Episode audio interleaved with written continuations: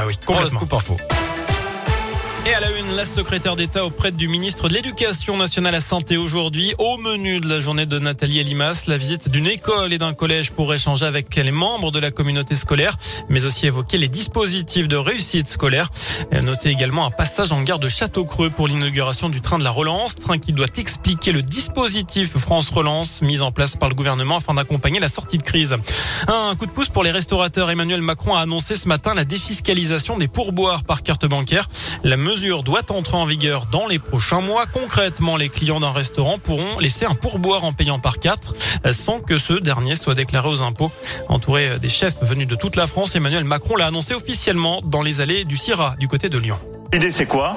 C'est qu'on puisse au restaurant payer le pourboire avec la carte bleue, l'arrondi ou plus, parce qu'on l'a vu en sortie de crise, nos compatriotes utilisent de moins en moins de liquide. Deuxièmement, que ces pourboires soient sans charge pour les employeurs que vous êtes et que ces pourboires soient sans impôt pour les salariés qui les reçoivent. Ce qui va permettre d'ajouter au pouvoir d'achat de ces derniers. Voilà, le chef de l'État espère que cette mesure permettra aussi de rendre les métiers de la restauration plus attractifs. De nombreux professionnels rencontrent encore d'importants problèmes de recrutement. D'après Emmanuel Macron, 110 000 emplois sont à pourvoir dans la restauration. Dans le reste de l'actu, cet accident de la circulation ce matin vers 10h à Montbrison.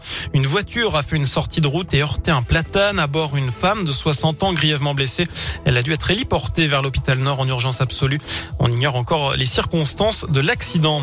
Un appel à la vigilance lancé par la gendarmerie nationale après une escroquerie à Montron-les-Bains. Jeudi dernier, une femme de 87 ans a subi l'arnaque du rétroviseur, une technique de vol qui s'est amplifiée ces dernières années. La victime circulait en fait en voiture lorsqu'un autre automobiliste lui a indiqué qu'elle lui avait avait cassé son rétroviseur. L'escroc lui propose alors un règlement à l'amiable et en liquide, puis fait semblant d'appeler l'assureur de cette dernière, sauf qu'à l'autre bout du fil, il y a une complice de l'individu. Elle lui explique qu'il est préférable d'aller retirer de l'argent et qu'elle sera remboursée. L'octogénaire a finalement retiré 2000 euros avant de les remettre au malfaiteur. D'après le progrès, une enquête est en cours. Les tests de dépistage du Covid resteront gratuits pour les mineurs, les personnes vaccinées et sur ordonnance seulement pour les non vaccinés. C'est ce qu'a confirmé hier Jean Castex. Le Premier ministre veut la fin de la gratuité des tests dits de confort le 15 octobre. Par ailleurs, êtes-vous pour le maintien des tests gratuits pour tous? C'est la question du jour sur radioscoop.com. Vous avez jusqu'à 19h pour répondre sur notre site internet.